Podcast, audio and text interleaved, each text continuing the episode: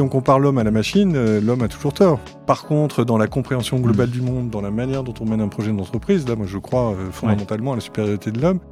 On n'a jamais eu autant d'outils, d'une certaine façon, pour travailler sa stratégie. Et donc, travaillons là.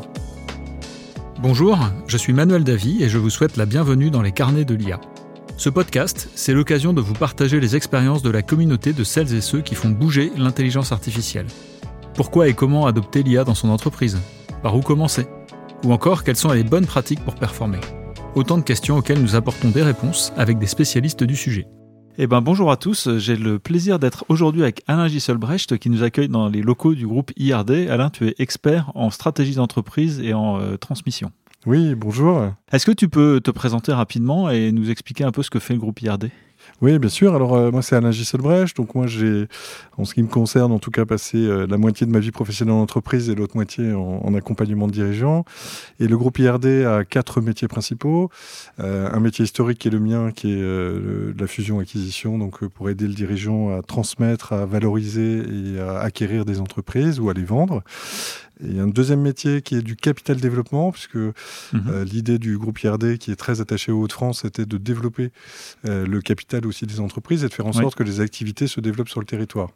Donc effectivement, capital d'investissement. Et on a un troisième métier qui est euh, l'immobilier, Mhm. où là, on gère un certain nombre de zones d'activité dans la région pour permettre là aussi aux entreprises de croître, de grandir et de prospérer. Et puis, on a une activité aussi qui s'appelle IRD Solutions, et dans laquelle, là, pour le coup, on va faire du conseil en transformation d'entreprise et où la dimension stratégique, évidemment, est importante. Ok, et, et tu n'as pas précisé, mais tu es un membre aussi très actif du comité de gouvernance de la Cité de l'IA, donc tu t'intéresses de près au sujet de l'intelligence artificielle. Oui, parce que dans ma vie professionnelle, j'ai eu l'occasion de, à la fois d'accompagner des startups technologiques euh, et innovantes et aussi d'impulser dans, la, dans les grands groupes, hein, je dirais, une culture de transformation digitale et de transformation euh, euh, technologique. Et donc, l'intelligence artificielle, évidemment, était au cœur euh, des développements. Voilà. et puis, j'ai travaillé aussi pas mal dans les domaines de la supply chain que tu connais bien. Oui, oui, tout à Je fait. crois, et donc où les algorithmes, la prévision, la planification, enfin tout ça est au cœur euh, Ah bah, des un- C'est systèmes. un sujet central. Alors, Absolument. on on a choisi comme thème aujourd'hui pour échanger avec toi le sujet de, de la stratégie d'entreprise et l'intelligence artificielle. Et, et tu viens notamment de sortir un livre qui s'appelle La stratégie a-t-elle encore un sens? Et donc, euh, c'est- est-ce que tu peux peut-être nous, donner tes premières idées euh, sur en quoi l'intelligence artificielle est un élément à intégrer dans une stratégie d'entreprise euh, aujourd'hui? Alors, euh, le, le point clé, je pense, quand on parle d'intelligence euh, artificielle, pardon, dé- déjà quand on prononce le, le mot intelligence artificielle, c'est un peu tout un monde de, de fantasmes là qui, qui C'est arrive. clair. voilà. Alors donc, on peut, pour les plus anciens, c'est 2001 Odyssée de l'espace, et pour les plus récents, c'est Blade Runner. Mais globalement, en tout cas, on Mm. imagine des robots, euh, des des choses qui, qui- Des choses un peu effrayantes, un peu et effrayantes, pas très faciles à comprendre. ou, ou, euh, qui rentrent et qui facilitent la vie. Mais en tout cas, Mm. on imagine tout ce monde-là. Alors c'est vrai que l'intelligence artificielle en tant que telle, comme c'est d'une certaine façon euh, un assemblage de technologies euh, Oui. de différentes natures, fait. par définition, ça a des impacts sur tous les domaines. Donc c'est un peu, on- Mm. quand on parle de ça, on ouvre énormément de tiroirs. Et donc, c'est d'autant plus important pour moi que les chefs d'entreprise, effectivement, l'intègrent dans leur stratégie pour aller allouer les efforts, l'énergie euh, et, et la mise en place de ces technologies sur les, sur les bons endroits. Parce que les impacts, ils sont humains. Euh, c'est Oui. un impact énorme Mhm. sur le changement du travail. Alors, à plein de titres, hein, euh, sur le changement du travail. Le collaborateur voit son travail changer, les rythmes professionnels changent. Il y a des parties d'automatisation qui ont un impact très très fort sur euh, la manière dont le, le, travail le- le s'exerce. rôle du, du collaborateur sur une chaîne de production intellectuelle, entre guillemets, euh, où il passait peut-être des journées ou des heures à remplir des fichiers Excel, peut être euh, carrément changé en fait. Complètement, et je dirais que tous les métiers sont concernés. Bah, c'est pas juste l'opérateur sur une chaîne de production, c'est évidemment l'ensemble des métiers. Un DAF a vu, c'est la manière Ouais. de sortir ses chiffres changer. Les métiers marketing a évidemment complètement changé. Mm. Les RH, j'en parle même pas. Donc, donc l'IA, ça a des impacts évidemment sur le travail. Ça a des impacts aussi sur euh, la manière dont on va prendre des décisions. Et ça, en stratégie, c'est extrêmement important parce que la stratégie, c'est une suite de micro-décisions qu'on prend et qui doit nous amener quelque part. Donc fondamentalement, euh, ça, ça- la- la- évidemment, le- les données, la manière de les travailler, la Mhm. manière de les mettre en, en avant, ça change complètement la manière dont on prend les décisions. C'est-à-dire qu'on passe euh, peut-être, euh, il y a peut-être un changement culturel aussi derrière, c'est qu'on passe d'une culture de la décision euh, un peu euh, peut-être intuitive à une décision qui va plus s'appuyer sur la rationalité des données puisqu'elles deviennent nécessaires avec l'IA. En, tout cas, c'est l'objectif affiché effectivement de la plupart des outils d'IA, hein, c'est de, hmm. rationaliser un certain nombre de choses, même si on sait que euh, on vit euh, aussi avec les biais euh, qu'on peut avoir au quotidien.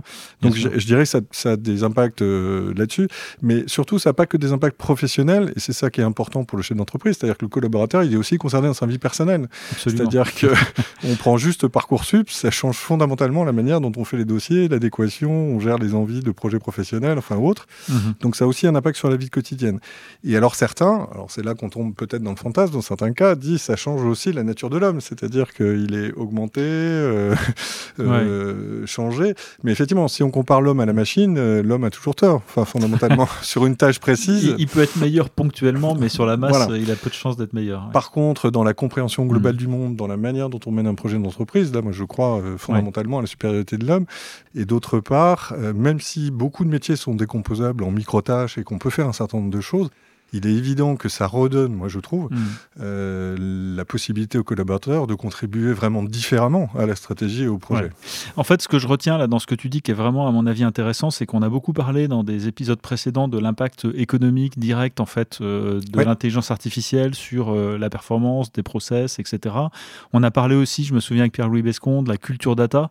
Mais ce que tu dis en fait, c'est que ça, ça amène à une relation nouvelle et une façon différente de travailler au sein de l'entreprise qui en fait une évolution culturelle qui peut, j'imagine, être majeur. Oui, à partir du moment où effectivement, euh, et c'est pour ça que dans le livre, j'ai pris la métaphore de la voile, parce, que, parce que pour moi, quand on monte sur un bateau, certes, on a des cartes euh, GPS, mais si le, le, skipper ne fait pas la route ah bah, et, il va tomber dans et n'en discute pas avec l'équipage, je pense qu'à un moment donné, il va tomber euh, sur, sur hmm. des problématiques. Hmm. Et la deuxième chose que j'ai beaucoup vu dans les organisations, c'est j'applique l'IA et je fais du copier-coller de ce que j'ai fait ou de ce qui existe. Alors, par définition, est-ce que ce qui existe, est-ce qu'on fait les bonnes choses? Est-ce qu'on va vers le bon endroit Est-ce que c'est les bons usages sur lesquels on a envie de se positionner? Si on ne se pose pas ces trois questions-là fondamentalement, et pour moi, ça, c'est faire de la stratégie, hein, fondamentalement.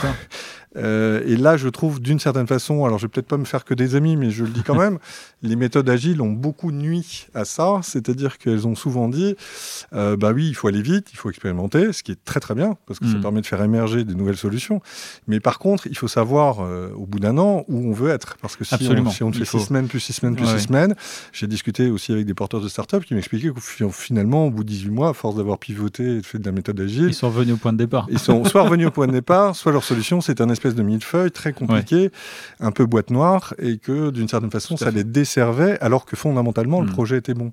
Donc, donc je, je me dis, euh, il faut chef d'entreprise, voilà, il faut, il faut qu'il garde en tout cas que voilà, que qu'il faut euh, qu'il emmène, ce qui ne veut pas dire pour moi, la, stratégie, c'est pas qu'une vision. C'est non. Pour moi, c'est hmm. une suite de conversations qu'on peut avoir qui fait à la fois émerger un certain nombre de bonnes pratiques et qui les intègre dans le flux d'entreprise pour que le projet lui-même aille vers le bon métier, la bonne stratégie, le bon positionnement. D'accord. Et, pour moi, c'est un espèce. C'est pour ça que je parle de stratégie hybride, fondamentalement. Bah, ça nous amène justement à une première question euh, qui nous a été posée. Vous avez un message. Bonjour Alain, dans ton livre tu parles de stratégie hybride qui serait capable de concilier le long terme avec le court terme. Dans le cas de projet d'IA, comment faire pour ne pas perdre son cap quand on a la tête dans le guidon pendant des mois? C'est effectivement un point très important euh, qui fait écho à, notre discussion juste avant cette question, c'est euh, la notion d'avoir un cap et d'un objectif business euh, clair, j'imagine. quel est ton regard là-dessus, justement? Ce que je constate, c'est que l'IA, fondamentalement, qu'est-ce que ça permet de faire? Ça reproduit des étapes de raisonnement, ça permet d'aborder les problèmes différemment, parce que ça permet des analyses différentes, ça permet d'aller chercher du data management hmm. sur des données qu'on n'utilise pas, ça permet de croiser un certain nombre de choses qu'on n'aurait pas croisées sans ces outils. Oui, ça apporte des regards plus fins, plus profonds fond et plus complet en fait sur les Exactement. Et donc, ça veut dire que y a, on n'a jamais eu autant d'outils d'une certaine façon pour travailler sa stratégie. Et donc travaillons là. D'accord, très clair. Donc ce, que je retiens en fait, c'est que l'IA ne peut pas te te créer ta stratégie. Hein. Elle n'a pas de volonté, donc elle sait pas ce que. On la trouve pas en supermarché la stratégie, pas encore, pas encore, mais peut-être en e-commerce, je ne sais pas. Par contre, c'est à la fois un atout pour constituer une stratégie parce qu'elle va venir euh, mettre en mouvement l'entreprise, questionner, apporter euh, un regard en dehors du cadre. Et puis c'est également un, game changer, un, élément qui va vraiment changer la donne sur un certain nombre d'aspects, euh, je dirais opérationnels, qu'il faut qu'il faut considérer.